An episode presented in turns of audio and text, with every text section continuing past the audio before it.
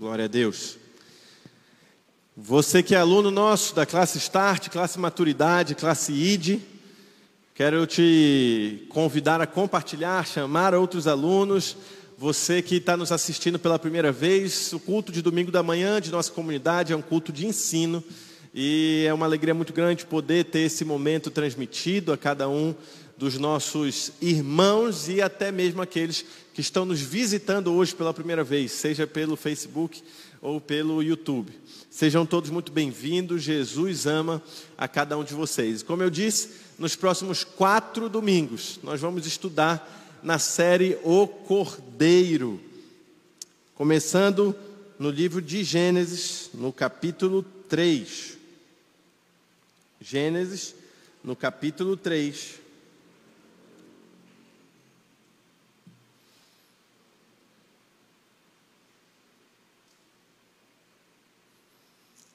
Nós vamos ler do 1, vamos ler do 1 até aos, ao 8, depois leremos o 21. Gênesis 2, do 1 ao 8, depois o de 21 em diante. Ora, a serpente era a mais astuta de todos os animais dos campos que Yahvé Deus havia feito. E aconteceu que ela questionou com a mulher. Então, será que foi isso mesmo que Deus falou? Vós não podeis comer nenhum dos frutos das árvores do jardim? Ao que declarou a mulher a serpente: Nós podemos comer dos frutos das árvores do jardim. Mas do fruto da árvore que está no centro do jardim, Deus disse: Dele não comereis, nele não tocareis, para que não morrais. A serpente então alegou à mulher, com toda certeza: Não morrereis. Ora, Deus sabe que no dia em que dele comerdes, vossos olhos se abrirão e vós serão como Deus, conhecedores do bem e do mal. Quando a mulher observou que a árvore realmente parecia agradável ao paladar, muito atraente aos olhos e, além de tudo, desejável para dela se obter sagacidade, tomou do fruto, comeu e deu ao seu marido que estava em sua companhia, e ele igualmente comeu. Então os olhos dos dois se abriram e perceberam que estavam nus, e em seguida entrelaçaram folhas de figueira e fizeram cintas para cobrir-se. Naquele dia, quando soprava a brisa vespertina, o homem e a sua mulher ouviram o som da movimentação de Yahvé Deus, o 9, por gentileza, que estava passeando pelo jardim e procuraram esconder-se da presença do Senhor entre as árvores do jardim. Agora pule para o 21. Fez Yahvé Deus túnicas de pele e com elas vestiu Adão e Eva, sua mulher. Feche seus olhos, Senhor Deus, fale conosco, ilumine o nosso entendimento que hoje e a partir de hoje, nas próximas quatro semanas, possamos entender mais claramente o teu sacrifício, possamos entender mais claramente o teu plano, possamos ser libertos de, toda, de todo pecado, de toda culpa, de toda acusação, de todo o plano que nos aprisiona e possamos viver em liberdade.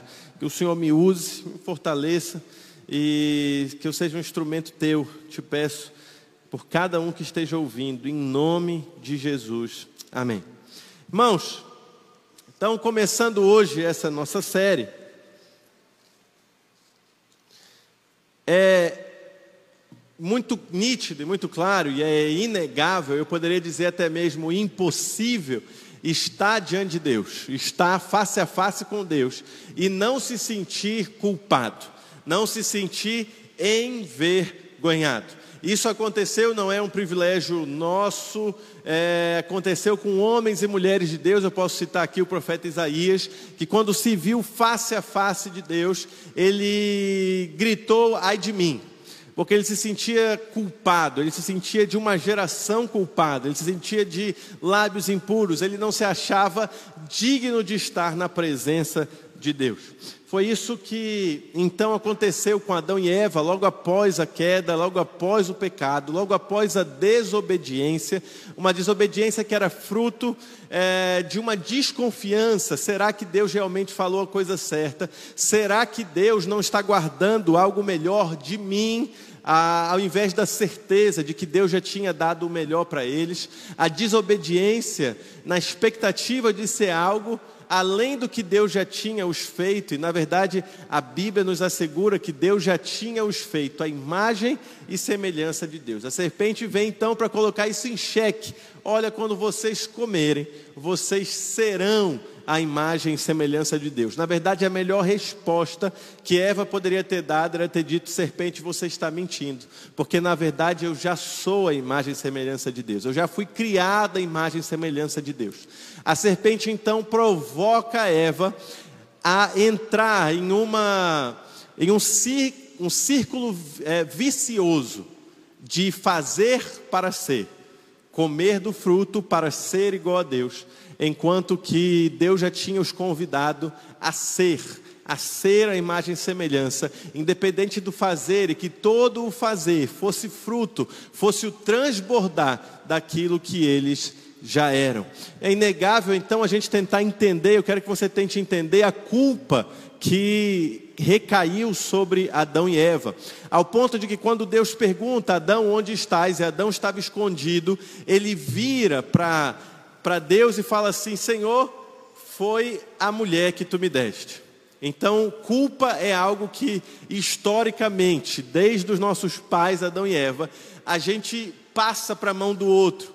Culpa é como aquela brincadeira da batata quente que você segura só até perceber que não vai estourar. Quando você acha que vai estourar, você já passa para a mão de um terceiro. Foi assim então que é, Adão fez, pegou essa batata quente da culpa e jogou nas mãos de Eva. E Eva, quando recebe, é, e, em um outro momento podemos até falar sobre isso, a primeira frustração né, da, da, das mulheres com o homem, né, ao invés do homem, é, como, como dizem as, como diz a gíria da internet, ao invés do homem segurar o seu BO, ao invés do homem resolver o seu problema, ele pega essa batata quente, ao invés de assumir e joga para a mão de Eva. Eva então aprende esse comportamento e joga para cima da serpente. A serpente é, acusadora, maligna, malvada por si só, não jogaria culpa mais em ninguém. Essa história de jogar culpa é interessante. Tem uma série muito famosa nas né, é, aí na, nas plataformas, que a tradução do seu nome é Como se livrar de um assassinato. Essa série com a Viola Davis, uma, uma atriz muito famosa, é sobre direito criminal, onde a professora de direito ensina os alunos a se safarem de um possível crime. Na verdade, ela está ensinando futuros advogados a ajudarem, a safarem os seus clientes. E ela vai dizer pelo menos três coisas que um bom advogado deve fazer se quiser livrar alguém de um crime, da culpa. Né? Ela vai dizer, em primeiro lugar, que é necessário desacreditar as testemunhas. Isso era uma tarefa muito difícil para Adão e Eva, porque o universo todo tinha assistido. Os olhos do Todo-Poderoso, os olhos do Eterno tinham assistido o que tinha acontecido. A segunda dica que a professora da série, Annelise Keating, ela dá, é, introduz um novo suspeito. Não tinha mais ninguém para dizer, não tinha mais ninguém da espécie humana. Era Adão e Eva. Eles não podiam dizer que uma terceira pessoa tinha comido do fruto. E por fim, ele diz enterre, ela diz enterre as provas. Se você quer se livrar da culpa, se você quer se livrar de algo que fez de errado, enterre as provas. Isso era impossível para Adão e Eva, simplesmente pelo fato de que a principal prova, a principal culpa eram os seus próprios corpos era quando eles se olhavam e se viam culpados, ao ponto de perceberem que estavam nus e correrem, como você leu, para pegar folhas de figueira e tentar se cobrir. Olha, é, não sei se é cobrar demais de Adão, mas a gente já imaginava que Adão, pelo tempo que tinha passado no paraíso, já fosse entender um pouquinho mais de botânica, já fosse entender um pouquinho mais de biologia, que era óbvio que do momento em que aquela planta grande, bonita, verde, fosse arrancada da árvore, ela começaria automaticamente a secar. Olha só que decisão errada e terrível Adão decidiu para se cobrir. ele pega a folha que ele achava que seria verde para sempre, bonita para sempre, vistosa para sempre, arranca para fazer uma roupa para si.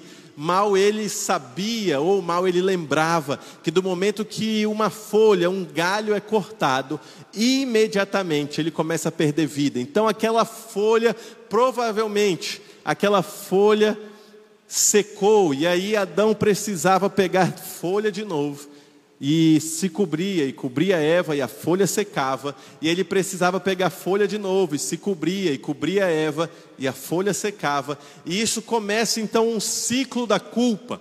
São coisas que nós, nós, eu e você fazemos para tentar aplacar a culpa, ao invés de recebermos a redenção definitiva uh, em Cristo Jesus. A gente pega, e aí eu não sei quais são as suas folhas de figueira para tentar fazer para nós roupas que em pouquíssimo tempo já vão estar secas, que em pouquíssimo tempo já vão estar desgastadas. Mas continuando a história, nisso que eles tentam e falham na tentativa de esconder seus crimes, na tentativa de esconder o seu pecado, na tentativa de lidar com a culpa, nisso que eles falham, o Senhor Deus os livra do constrangimento se Deus não aparecesse ali, quanto tempo eles passariam se escondendo nesse jogo de pega planta, se cobre, a planta seca, pega planta, se cobre, a planta seca. E talvez se eu falar isso repetidamente, você lembre um pouco da sua vida, você lembre um pouco da sua história, você lembre que talvez seja assim que você tem vivido até hoje. Acerta, erra, culpa, se veste, acerta, erra, sofre de culpa e se veste. Quem sabe nesse dia de hoje, nos próximos quatro domingos, Deus queira te livrar desse ciclo vicioso e te levar para o caminho da redenção, para o caminho da santificação em Cristo Jesus. Portanto, a, nessa incapacidade de Adão e Eva jogarem a culpa para terceiros, eles não tinham outra, uh, miss, outra saída a não ser ouvir aquilo que Deus tinha para dizer. Então Deus diz o que tem para dizer para Adão, Deus diz, Deus, Deus diz o que tem para dizer a Eva, Deus diz o que tem a dizer a serpente, mas depois de tudo isso, Deus ele cose, ele faz roupas de peles de animais e os cobre e os aplaca da nudez. Quando eu era criança, eu perguntei para o meu pai uma vez, muito questionador, né, eu perguntei, pai, se Deus sabia, se Deus sabia que Adão e Eva iam pecar, eu não sei se você também, criança, adolescente ou adulto, já fez essa pergunta, se Deus sabia que Adão e Eva iam pecar, por que então que ele permitiu?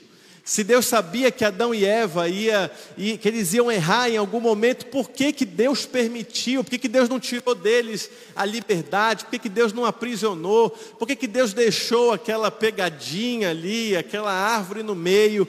E a gente então é, começa a fazer essas perguntas como se a gente estivesse assistindo um filme ruim, com um roteiro mal escrito. É interessante que, quando eu estou assistindo o filme com a Eluane, eu sempre, é, eu sempre fico incomodado quando o filme é meio ruim. E aí eu fico perguntando para a Eluane assim, amor, tem como a gente mudar alguma coisa nesse filme? Ela fala, não, o filme já está escrito, já está produzido, a gente está só assistindo. E aí eu fico me corroendo, porque um roteiro mal escrito, pelo menos do nosso ponto de vista, quando a gente acha que o roteiro está mal escrito, a gente é, fica bastante incomodado. Então tem gente que lida com esse episódio da queda, tem gente que lida com esse episódio da, do, do pecado como se fosse um roteiro mal escrito, como se a gente pudesse falar a Deus, mas se o Senhor sabia, então por que que não o Senhor não evitou? Por que que o Senhor não tirou a liberdade? Por que que o Senhor não tirou aquela árvore de lá? Tem alguma coisa errada nesse roteiro? E é como se a gente estivesse assistindo um filme é, constrangido por ser um filme ruim, mas eu quero te come começar fazendo a primeira pergunta a você: quem tem o controle da história? Será que deveria Deus mudar o seu plano por causa de uma ação humana? Será que a gente deveria então chamar o VAR da existência? Aqueles que são mais fissurados em futebol vão entender. Chama o VAR, vamos analisar ali a queda, vamos ver se não tem chance de recomeçar a partida. E aí o VAR da existência é convocado, o juiz olha, o juiz virtual olha e fala assim: não, não tem nada que precise recomeçar a partida, não precisa criar todo mundo de novo, não precisa é, apagar essa existência de Adão e Eva e começar tudo de novo sem ninguém saber. Não é necessário, isso não faz menor sentido. E aí você que já é cristão ou não, mas você que já ouviu falar do sacrifício de Jesus, você deve estar pensando agora: ah, sim, é verdade. Não era necessário que Deus então destruísse aquilo, começasse de novo, porque um tempo depois Jesus viria. E aí quando Jesus viesse, Jesus resolveria o problema que Adão e Eva que Adão e Eva causaram. Então você já deve estar tentando organizar na sua cabeça é, a essa altura que Deus então não destruiu ali a humanidade, não recomeçou tudo, que Ele não é, tirou a árvore do jardim previamente, que Ele não tolhiu a liberdade de Adão e Eva, porque Jesus viria. Você deve estar fazendo cálculos para ver de que forma Deus estava trabalhando para corrigir aquela bagunça. Mas agora eu quero te fazer a segunda pergunta. E a segunda pergunta que eu quero te fazer é: que bagunça? Mas que bagunça? Será que é possível alguma ação humana que possa fazer Deus se desesperar ao ponto de correr atrás para resolver? Será mesmo, irmãos, que ali no Éden foi uma bagunça tão grande, tão desesperadora, que Deus passou do Éden até o Calvário desesperado para tentar resolver tal bagunça, para tentar resolver tal problema? Será que enquanto Deus lidou com com Abraão, com Isaac, com Jacó, com José, com Moisés? Será que enquanto Deus foi lidando com os profetas, será que ele estava ainda pendente de resolver alguma bagunça? Será que ele se relacionava com Moisés, dizendo: Moisés, olha, eu sou o Todo-Poderoso, eu não perco o controle da história, mas tem uma bagunça ainda para ser resolvida, tem ainda um, um nó com uma ponta solta, tem ainda um fio desencapado. Será mesmo que Deus ia lidar com toda o universo, com toda a eternidade, tendo algo por ser resolvido? Será mesmo que Deus teria procrastinado por aí três mil anos a resolução de um problema que aconteceu no Éden, causado por dois seres humanos? Será que Deus estava a, a esse ponto de desespero? O que queremos nessas próximas quatro semanas é trazer para o seu coração uma certeza: o Senhor é o Senhor da história. Apocalipse 13, 8 vai nos falar, preste atenção, de um cordeiro que foi morto antes da fundação do mundo. Espera aí, o que que isso quer dizer, pastor? Talvez eu nunca tinha escutado sobre isso, talvez ninguém nunca tinha me dito isso. Antes da fundação do mundo, então, é antes do ser humano existir? Antes da fundação do mundo, é antes de Adão e Eva? Antes da fundação do mundo, é antes deles terem pecado, é antes deles terem errado.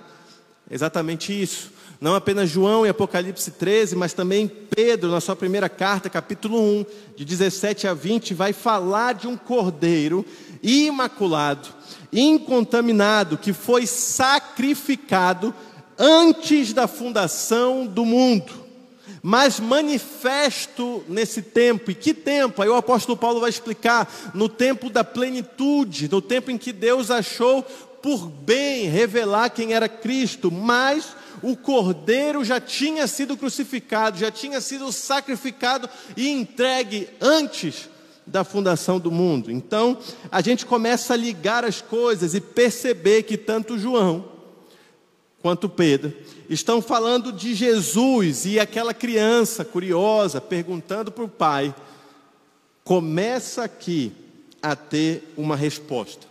Não importa o que fizeram Adão e Eva, o cordeiro já havia sido sacrificado. Então, percebemos que Deus não entrou nesse lance de história humana com a possibilidade de ser pego desprevenido. Deus não entrou nessa, nessa grande jornada, com, nessa odisseia aí com os seres humanos, com a expectativa de que o ser humano nunca errasse.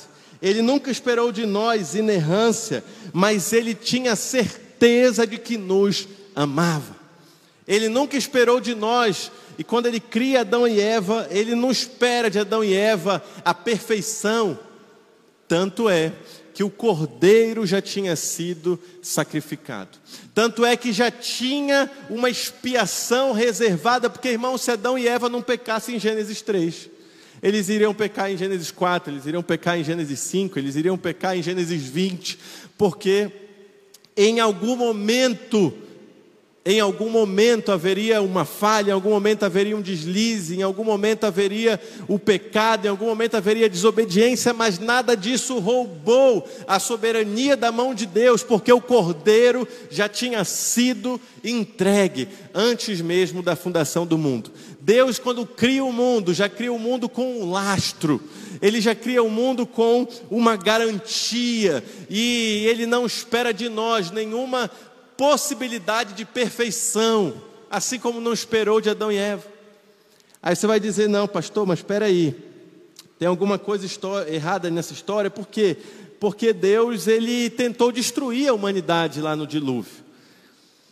Ele não sentiu vontade de destruir a humanidade lá no dilúvio. Eu quero te dizer que mais importante do que a gente perguntar se Deus sentiu ou não vontade de destruir a humanidade no dilúvio, é tentarmos entender o que, que impediu Deus de destruir a humanidade no dilúvio. O porquê que então ele não nos destruiu, por que ele não começou tudo de novo? Hebreus capítulo 7, 21, vai falar de um juramento, um juramento que Deus o Pai fez para Jesus. Hebreus 7, 21 vai dizer: Jure, Jurou o Senhor e não se arrependerá.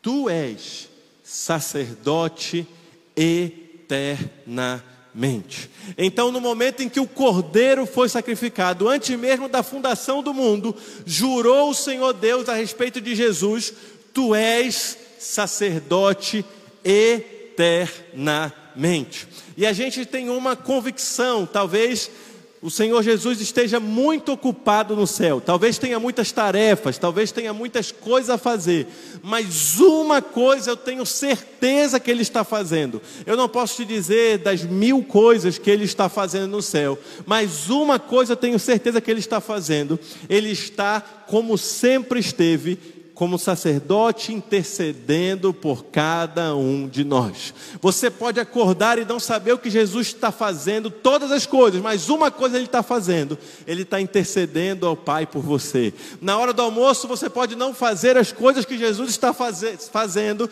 mas uma coisa Ele está fazendo: intercedendo ao Pai por você. Na hora de dormir, você pode não saber todas as coisas que Jesus está fazendo, mas uma coisa Ele está fazendo: intercedendo ao Pai por você. Portanto, Deus, ele jurou por si mesmo, pela sua palavra, que Jesus seria esse sacerdote eterno. E aí eu preciso te falar sobre eternidade. A gente tem uma mente de que eternidade é futuro. E isso é uma mente presa pelo relógio. Isso é uma mente presa pelo calendário. Se eu perguntasse para qualquer um de nós aqui, quando é a eternidade? E aí muitos responderiam assim: a eternidade é depois da vida, a eternidade é futuro, a eternidade vai começar, mas na verdade a eternidade é a eternidade, ela sempre esteve, ela sempre houve, ela sempre existiu. Portanto, aquilo que João vai ver em Apocalipse, que ele que para nós parece futuro, já aconteceu aconteceu. Tudo aquilo que ele visualizou, tudo aquilo que ele viu, na verdade, não era uma visão, era acontecendo, estava acontecendo na eternidade. Já aconteceu, está acontecendo hoje e acontecerá. Na eternidade, é, Deus ele vê o passado, o presente e o futuro na sua frente, como telas que acontecem ao mesmo tempo. Então eu quero te falar algo aqui. Quando passa o dilúvio, o Senhor Deus faz uma aliança com a humanidade. Ele diz então que para provar que não destruiria nunca mais a humanidade, ou que não intentaria destruir nunca mais a humanidade, ele iria colocar no céu o seu arco. Ele iria colocar no céu o que nós conhecemos como o arco-íris. E eu quero que você lembre que a eternidade não vai acontecer ainda. A eternidade ela sempre esteve diante de Deus. Quando João entra em João 4, é, em Apocalipse 4, quando João acessa a eternidade, ele vê o trono do Todo-Poderoso. E no trono do Todo-Poderoso, ele vê o arco-íris. No trono do Todo-Poderoso, ele vê o arco do Senhor. Então, o arco-íris não foi criado por causa do dilúvio. O arco-íris não foi uma ideia que Deus teve ah, para selar sua aliança com o povo após o dilúvio. Na verdade, o arco-íris sempre esteve no trono do Poderoso. O arco-íris sempre esteve no trono de Deus, porque o cordeiro já tinha sido sacrificado desde antes da fundação do mundo. Então o que aconteceu? Deus não precisou ter uma grande ideia e desenhar o arco-íris. Seria até mais poético, mais bonito eu dizer que após o dilúvio, Deus pegou a sua aquarela, o seu pincel e desenhou o arco-íris, mas não, o arco-íris sempre existiu segundo Apocalipse 4, no trono de Deus. E Deus então nos permitiu acessar, encontrar isso, porque o sacrifício já tinha sido feito, o preço já tinha sido pago, a expiação já estava encomendada. Portanto, então, a partir de hoje, quando você vê o arco-íris, você não está vendo apenas algo que Deus criou, um fenômeno da natureza que pode ser, obviamente, explicado fisicamente. Você não está apenas vendo isso, essa imagem, mas você está vendo um pedaço do trono de Deus, que Ele permitiu que nós víssemos com os nossos próprios olhos. Aleluia. Então, na verdade, melhor do que perguntar por que, que Deus é, é, me perguntar se Deus queria ou não destruir a humanidade no, no dilúvio, é nos perguntar o que impediu Deus de destruir a humanidade no dilúvio. E o que impediu Deus é porque o arco já existia na eternidade, o arco-íris já existia na eternidade, o cordeiro já tinha sido morto desde a fundação do mundo. Então, antes mesmo de nós pecarmos, Antes mesmo de Adão e Eva ter a possibilidade, antes mesmo de Adão e Eva ter a chance, antes mesmo de Adão e Eva ter a liberdade para pecar, já havia um plano. Então, isso é muito importante que a gente entenda, porque Jesus não é um plano B, Jesus não é um plano de, de, de correção dos erros humanos, senão o ser humano seria o autor da história. O ser humano errou e Deus tentou corrigir. Não, Jesus sempre foi o plano de Deus. Amém? Jesus sempre foi o plano de Deus, Jesus sempre foi a, a, o sacrifício de Deus, independente do que o homem fizesse, independente do que fizesse Adão, independente do que fizesse Eva, ninguém pegaria Deus desprevenido. O cordeiro já tinha sido morto desde a fundação dos séculos, desde a eternidade, desde antes da fundação do mundo. Então, nessas quatro semanas, a gente vai, como disse um, teólogo brasileiro, descobrir que antes do haja luz, Deus gritou no céu: haja cruz. Antes mesmo dele dizer com a sua voz: Vem ao mundo tudo que existe, ele gritou, ele bradou: haja cruz. Ele já tinha preparado o seu único filho para se entregar. E é por isso que então hoje, é por isso que então no próximo domingo. É por isso que no domingo seguinte nós vamos ver como que Deus anunciava isso, como que Deus nos antecipava isso no Éden, como que ele nos antecipou isso no Monte Moriá e como que ele nos antecipou isso no Egito, na Páscoa judaica. Então, o plano que era Jesus já tinha a decisão já tinha sido tomada, o plano já estava montado, o cordeiro já tinha sido entregue desde antes da fundação do mundo, e ele vai ao longo do Antigo Testamento, ao longo da história com a relação humana, entregando aos poucos como isso seria. Então, quando olhamos o Éden, percebemos um pouco, quando olhamos o Monte Moriá, percebemos mais um pouco, quando olhamos a Páscoa judaica, percebemos mais um pouco, até que chegasse o que o apóstolo Paulo disse, a consumação dos séculos, até que Deus achasse é, por bem revelar o mistério que esteve oculto pelos séculos e séculos e gerações, que era Cristo em nós, a esperança da glória. Olha só, vamos ah, pensar bem, é, mistério guardado não é coisa inventada em cima da hora, é algo que já existe que já tem forma, que já tem enredo, que já tem roteiro, mas que não se pode contar, mas que não se pode entregar. Então você imagina o coração de Deus relacionando com Abraão, Abraão que era inclusive chamado de amigo, Abraão que Deus chegou a dizer: como é que eu posso destruir Sodoma e Gomorra sem conversar antes com Abraão? E Deus conversar com Abraão sobre inúmeras coisas, mas não contar desse segredo. Deus depois conversar com Moisés, Moisés que teve a intimidade com Deus ao ponto de dizer: Senhor, risca meu nome do livro da vida, não quero mais saber desse negócio, o Senhor não cuidar do povo, e Deus ainda guardar um segredo. E aí Deus ele lida com Samuel, que ouve a sua voz, Deus lida com Isaías, Deus lida com Daniel, Deus lida com Jeremias, Deus lida com Joel, e para nenhum desses ele revela o seu segredo até que esse segredo, pela sua infinita bondade, é revelado a cada um de nós. Cristo em nós, a esperança da glória. Mas não era um plano inventado na hora, era um segredo que já existia desde antes da fundação do mundo, que ele decidiu guardar, que ele decidiu preservar para entregar a cada um de nós. A ação da redenção. Esse texto que nós lemos, então, ele nos deixa claro, Gênesis 3, 21, que Deus é o agente da redenção. Irmãos, em nome de Jesus, Ele não é reagente. Ele não viu o pecado, ele não viu o desespero humano, ele não viu a culpa humana, colocou a mão na cabeça e pensou o que eu preciso fazer para resolver tudo isso. Ele já tinha um plano. Ele sempre foi o agente da redenção antes mesmo do pecado, porque ele é o Senhor da história.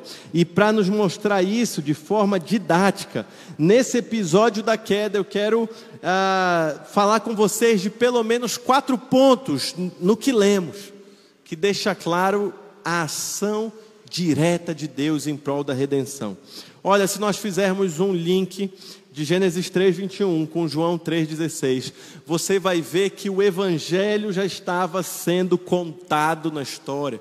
Você vai ver que o Evangelho, o amor, a graça de Deus já estava sendo derramada. Nós que não tínhamos ainda capacidade de entender. Você conhece Gênesis 3,16 de cabeça porque Deus amou o mundo de tal maneira que deu seu único filho, seu filho unigênito, para que todo aquele que nele crê não pereça, mas tenha vida eterna.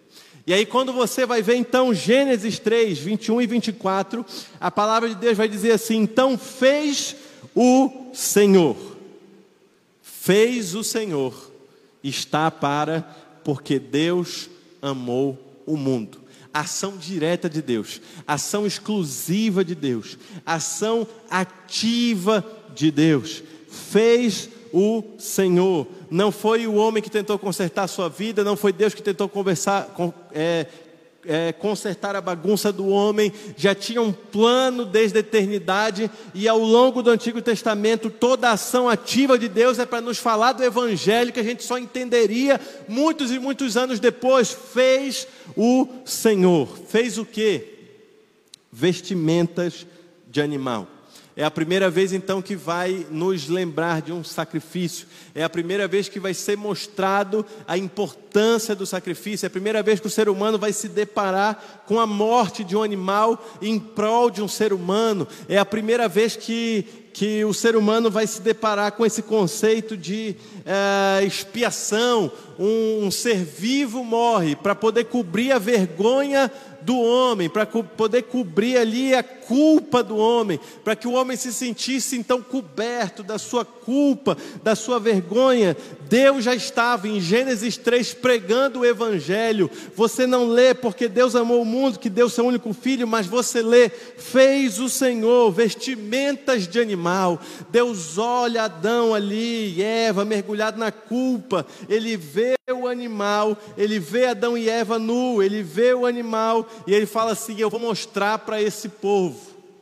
E vai ficar registrado por anos e anos, até que venha Jesus, consume tudo isso. Eu vou antecipar um pouco do evangelho para eles. E aí Deus vai lá, mata aquele animal, cozinha e costura, né? É, ele faz toda a, o curtume daquele couro e veste Adão e Eva aplacando, para que eles saíssem, você lembra daquele círculo vicioso de, de erra, uh, pega a folha, se cobre, erra de novo, a folha secou, pega a folha, se cobre, sente culpa, erra de novo e pega a folha, a folha seca. Para acabar com tudo isso, ele pegou as vestimentas de um animal. Para todo aquele, para que todo aquele que crê não pereça, simetricamente no Evangelho de Gênesis 3, é para Adão e sua mulher. E o não pereça está para os vestiu. Então, quando Deus veste Adão e Eva, Ele está dizendo assim: olha, hoje vocês estão culpados vocês estão envergonhados, vocês estão se escondendo de mim, mas venham cá, eu, o Senhor, porque amei o mundo de tal maneira. Estou pegando aqui, olha, as roupas de um animal, estou vestindo vocês, mas lá na frente, a forma como eu estou te vestindo vai ser escrita como para que todo aquele que nele crê não pereça. Logo depois da queda, Deus vira para Adão e Eva e os expulsa do jardim. E os expulsa do jardim conforme o seu poderoso conselho, conversa consigo mesmo, para que ele não tocasse agora na árvore da vida e vivesse eternamente. Então, é, o Senhor Deus fez vestimentas de animal para Adão e sua mulher, os vestiu, mas os expulsou do jardim para que eles não tivessem a vida eterna. Para que eles não estendessem a mão e pegassem da árvore da vida eterna. Agora em João 3,16, no Evangelho de Cristo, porque Deus amou o mundo de tal maneira que deu o seu único filho para que todo aquele que nele crê não pereça, mas tenha a vida eterna. Então, nesse evangelho de Gênesis 3, Deus ele mostra tudo o que ele faria conosco a partir de Jesus. Mas ele expulsa Adão e Eva do jardim porque ainda não era a hora de acessar a vida eterna. Ele expulsa Adão e Eva do jardim porque o paraíso só tem uma porta, e essa porta é Jesus Cristo. Então aí sim era necessário esperar que viesse Jesus, para que nós pudéssemos entrar na Cidade Santa, para que nós pudéssemos entrar pela porta. Eu sou o caminho, a verdade e a vida. Ninguém vai acessar ao Pai e a vida eterna com o Pai, se não for por mim. Portanto, agora a gente consegue ver que o Evangelho de Cristo sempre esteve escrito. Não apenas porque ele foi morto antes da fundação do mundo, mas porque ao longo da história o Pai já queria nos fazer ver, o Pai já queria nos fazer começar a entender, ele já queria nos antecipar o que ele faria em Jesus. O sacrifício que foi feito no Éden, de cobrir a vergonha, de cobrir a culpa, não os livrou da natureza do pecado e não os credenciou para acessar ali a vida eterna. Mas o sacrifício de Jesus na cruz do Calvário possibilita a mim e a você acessar a vida eterna. Talvez seja esse o convite. Talvez você fique se perguntando: Deus, por que, que o Senhor deixou eu fazer tanta coisa errada na vida? Talvez você, como aquela criança no Éden, se pergunte: Deus, por que, que o Senhor não tirou a minha liberdade aqui? Por que, que o Senhor não tirou a minha liberdade ali? Por que, que o Senhor deixou que isso acontecesse comigo? Por que, que o Senhor não tirou ah, o fruto proibido da minha frente? Por que, que o Senhor não me, não me amarrou e me levou pelo caminho? Talvez você colecione é, casos ao longo da vida de, de frustração porque errou por causa da culpa, por causa da vergonha. E aí você pode perguntar a Deus, por quê? Se o Senhor sabia, então por que, que o Senhor não facilitou a minha vida? Se o Senhor sabia, então por que, que o Senhor não, não, não resolveu esse problema por mim? E talvez você fique nessa, uh, nesse martírio do porquê que Deus não me impediu de errar.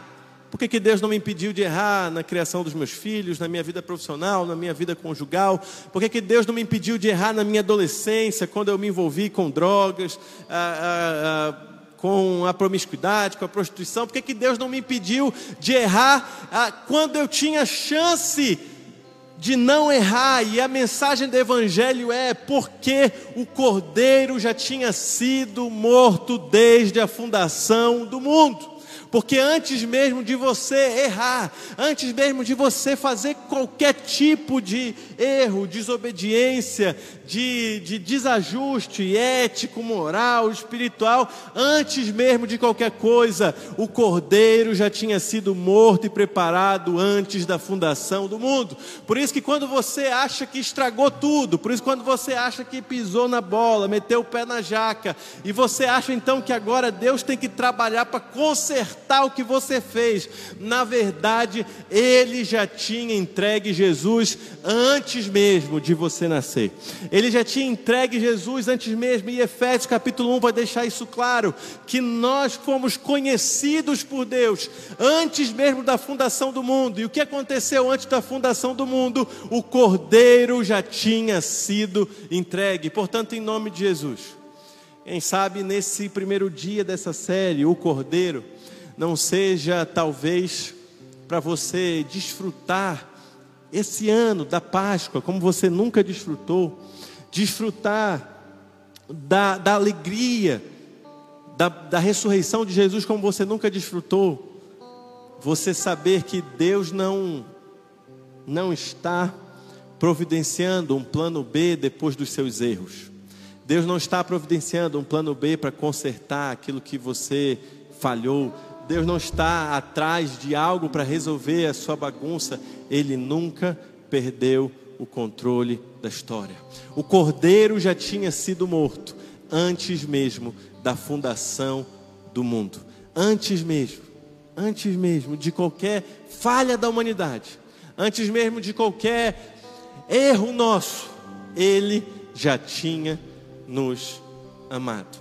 Portanto, enquanto o ministério de louvor vai ministrar, eu queria que você, em nome de Jesus, deixasse o Espírito Santo tocar no seu coração e te dizer: o arco-íris que você vê, que você agradece a Deus porque você não será destruído, porque a humanidade não será destruída, ele sempre existiu no trono de Deus. Porque a cruz que você vê, e você fica correndo atrás da cruz, para ver se alivia a sua culpa, na verdade, o cordeiro já tinha sido entregue desde antes da fundação do mundo, o que Deus não quer é que você viva em culpa, mas que você viva de fé em fé, de glória em glória, de graça em graça. As misericórdias do Senhor são a causa de não sermos consumidos e as suas misericórdias não têm fim. O que não tem fim é eterno, e o que é eterno não sabe se dizer quando começou. E se você não sabe se dizer quando começou, sempre existiu, porque desde quando o Cordeiro foi entregue na fundação do mundo, as misericórdias do Senhor se renovam a cada manhã. Deixa o Espírito Santo tocar no seu coração. Eu volto para orar por você, em nome de Jesus. Diga, meu cordeiro.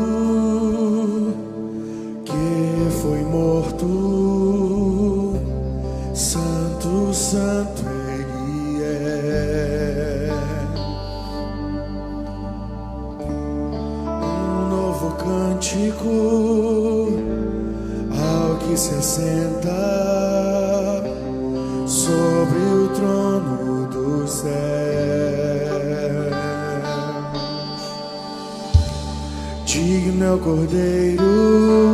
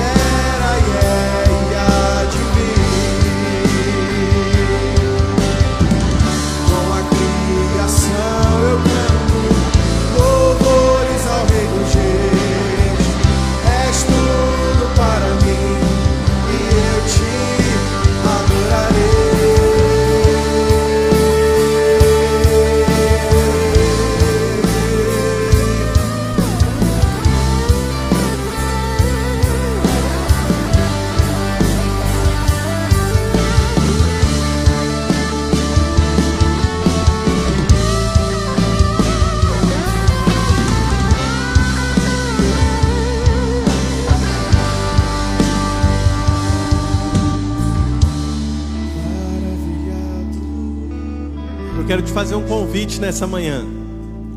E o convite é de fazer uma oração de entrega. Mas talvez até hoje a sua oração seja mais ou menos assim: Senhor, obrigado porque o Senhor me amou, mesmo com o meu pecado, mesmo com a minha falha, mesmo depois de tudo que eu fiz. E aí fica parecendo que isso é um amor reativo de Deus, né? Deus te amou apesar de tudo isso. E aí você vai se culpando, você vai se castigando. Ou talvez, por um outro lado, você possa dizer: Senhor, obrigado porque o Senhor me ama, porque eu faço tudo certo, porque eu acerto. E aí também é um outro erro, porque você acha que o amor de Deus está baseado naquilo que você acerta. Na verdade, eu quero te convidar a fazer uma oração de entrega, agradecendo ao Senhor porque Ele te amou antes de tudo existir. Ele te amou antes de você ter possibilidade de acertar. Ele te amou antes de você ter possibilidade de errar. Ele te amou antes de qualquer outra coisa, e isso muda a nossa mente, porque então a gente não passa mais a lidar com Deus como gente que é, é atribulada pela culpa e aí corre para Jesus para lembrar que Jesus nos ama apesar do que fizemos. Não, Jesus nos ama antes mesmo de termos feito qualquer coisa, pensado qualquer coisa, agidos da forma que, que agimos. Portanto, em nome de Jesus, eu quero te fazer esse convite aonde você estiver, a declarar que você entendeu hoje que o Evangelho que nós pregamos, o Evangelho de Jesus, ele começa como um plano perfeito, nunca foi um plano B, nunca foi algo que Deus fez, e talvez a pergunta que estava no seu coração por muito tempo: por que então? Por que que, que eu vivi o que vivi? Por que, que eu passei o que passei? Por que, que Deus não permitiu que fosse diferente, irmãos? É porque, do ponto de vista da eternidade, o que importa é que o Cordeiro já tinha sido sacrificado por você. E aí você vai sofrer as consequências, obviamente. Alguns sofrem consequências individuais, outros coletivas, consequências sociais, consequências morais, consequências criminais, jurídicas. Mas, irmãos, a melhor coisa é saber que, independente do que foi esse pequeno período temporal que a gente chama de vida, os nossos pais Adão e Eva foram expulsos do jardim, mas nós podemos ser convidados para entrar no jardim. Portanto, põe a mão no seu coração. Quero orar por você. Eu quero te convidar a fazer essa oração junto comigo, declarando que agora você entendeu o tamanho, a medida, a profundidade do amor de Deus. Como o apóstolo Paulo diz: nada vai me separar do amor de Deus. Ele tinha entendido que o tamanho do amor de Deus é eterno e não muda não é um plano de escape, não é um improviso. O amor de Deus sempre foi o plano. No princípio houve amor. Deus nos amou antes mesmo de criar todas as coisas. Senhor Deus, eu quero orar. Eu quero orar por cada homem, por cada mulher, por cada jovem, por cada pessoa que está nos acompanhando através das redes sociais, que está com a mão no seu coração, te agradecendo, dizendo: Senhor, muito obrigado.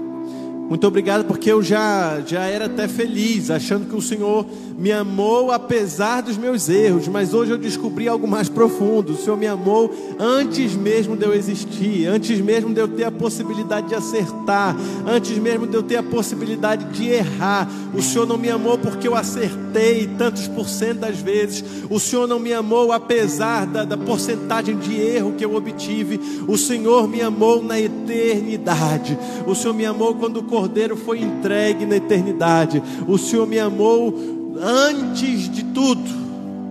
O Senhor me amou antes mesmo de Adão e Eva pecarem. O Senhor já tinha me amado. Portanto, em nome de Jesus, Espírito Santo, a nossa oração é que o Senhor, com esse amor, aplaque toda culpa, que o Senhor aplaque toda tristeza, que o Senhor quebre todo o círculo vicioso de correr atrás de folhas que vão nos tapar da vergonha temporariamente, enquanto que o Senhor já proveu vestimentas, o Senhor já nos disse e já nos garantiu que o Senhor está preparando para nós vestimentas puras, é, limpas, lavadas no sangue do Cordeiro. Portanto, em nome de Jesus, aonde tiver esse irmão, essa irmã, essa moça, esse jovem, esse senhor, essa senhora que nesse momento diz: Senhor, muito obrigado, eu quero eu quero ser lavado pelo sangue do Cordeiro. Eu quero ser, eu quero ser perdoado pela ação ativa do Cordeiro que me amou antes mesmo da fundação do mundo. Senhor, coloque esse teu filho no caminho da vida eterna.